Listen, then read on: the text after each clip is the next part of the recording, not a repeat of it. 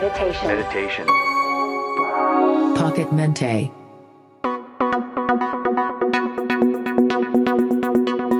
このプログラムはご飯をもりもり食べるために一つ遠い駅から歩くことを決断したあなたにお届けしますあなたをより効果的な運動プログラムに導きそしてやる気にさせるお手伝いをさせていただきますフィジカルトレーナーの中野ジェームズ修一です今日はウォーキングの効果を高める方法だけではなく安心してご飯をもりもり食べられるアドバイスをしたいと思います。どうぞ最後までお付き合いください。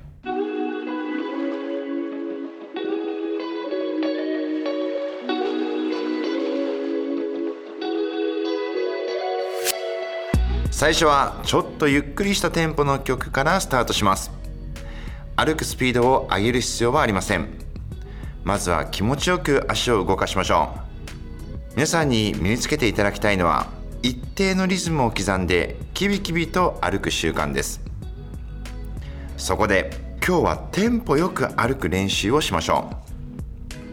今聴いている曲のテンポに合わせてタッタッタッタッと足を動かしてください。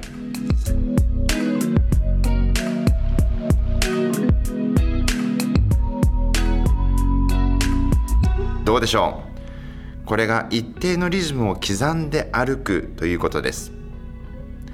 一定のリズムで歩くと自然とスピードも上がってきます。そして足を止めたくなくなるはずです。そうなったら生活の中のウォーキングから運動としてのウォーキングに変わっている証拠です。テンポに合わせて足を動かす意識ができてきたら今度は腕振りを意識してみましょう。自然とストライドを広げることができ消費カロリーもアップさせることができます。ではもう一曲聴きながらそのままテンポよく歩いてみましょう。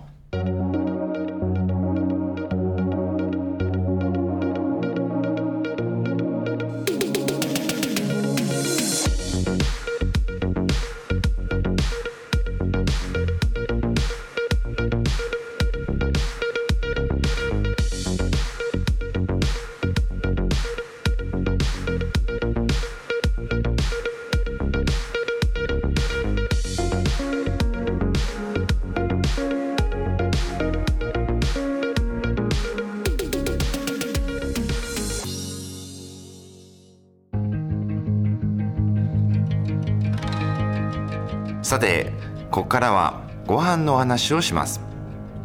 あなたは炊きたての白米がお好きですか？私は土鍋で炊いた白いご飯が大好きです。旅館に出てくるご飯たまらないですよね。そんな白米が最近は体に悪いものみたいに言われることがあります。本当でしょうか？結論から言うと白米は決して体に悪いものではありません。もし白米が体に毒ならこれだけたくさん白米を食べている日本人の平均寿命は下がるはず。でも実際には日本は世界一の長寿国です。だから白米そのものが体に毒というわけではないんです。問題は白米から糖質を取りすぎてしまうということです。そこで気になるのは私たちはどのぐらいご飯を食べても良いのか。ということです。具体的には1食あたり150から 200g 取っていただいて全く問題ありません。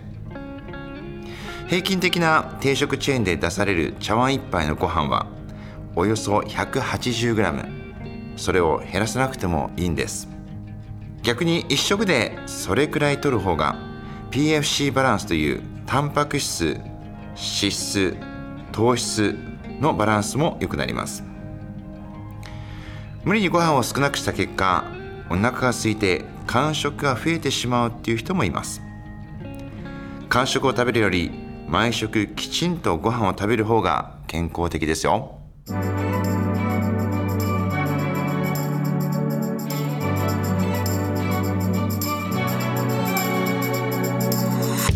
さあここからは曲のボリュームを下げてください。自分の足が地面に着地する音を聞きましょう。実は自分の足音を聞くことでも一定のリズムを刻んで歩くことができます。ランニングをしている人は自分の足音を聞きながらランナーズハイになっていくことがあります。皆さんも自分の足音を聞きながらウォーキングハイに入っていきましょう。音楽に合わせた方がリズムを作りやすいっていう人はボリュームを上げても OK です。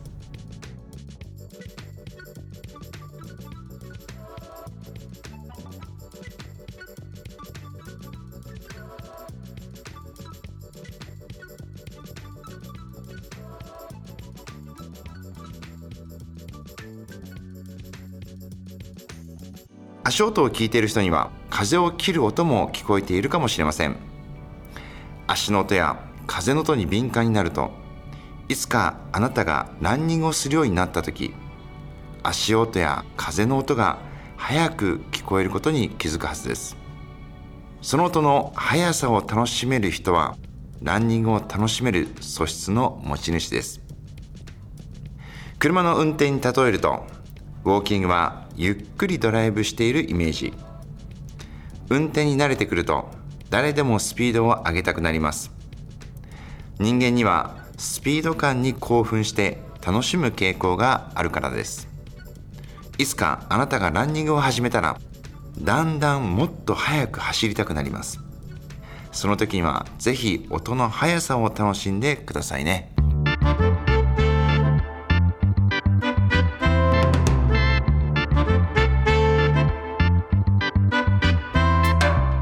さあここで再びご飯のお話です。健康的なご飯というと玄米というイメージがありませんか？もちろん玄米は栄養価が高いので玄米食はおすすめです。ですが絶対に玄米にしてほしいとも思わないです。なぜかというとお茶碗1杯分のご飯で比較した時玄米はほんの少し栄養価が高いだけだからです。だから玄米がちょっと苦手。消化しにくい。という人は無理せず白米を食べてください。私は普段玄米を食べていますが旅館でお室に入っているのは白米であってほしいなと思います。玄米と白米の割合はお好みで選んでいただいて構いません。さてご飯大好きな人はベジファーストという考え方をご存知ですよね。食物繊維が多い野菜を最初に食べその後にご飯を食べるということです。なぜベジファーストが良いのかというと血糖値の上昇を抑えてくれるからです。ご飯から先に食べてしまうと血糖値が一気に上がりインスリンがたくさん分泌されます。インスリンがたくさん分泌すると体脂肪が増えやすくなります。今日はご飯をもりもり食べていただいて大丈夫。その代わり野菜から食べるようにしてください。野菜を全部食べ終わったら肉や魚などタンパク質を取りましょう。そして最後にご飯という順番にします。日本料理のお店や旅館などで料理が出されるのと同じ順番です。これが血糖値の上昇を抑え太りづらくなる食べ方ということなんです。ご飯と一緒におかずも食べたい。そんな人は野菜を多めに食べてその後タンパク質とご飯を一緒に食べるのでも良いと思います。最後にもう一つ血糖値の上昇を抑える方法として酢を一緒に摂るのも効果的です。酢の物を一品つけるのでも良いですしご飯を酢飯にする手もあります。ですが寿司酢にはお砂糖が入っているので使いすぎると血糖値が上がってしまいます。くれぐれも注意しましょう。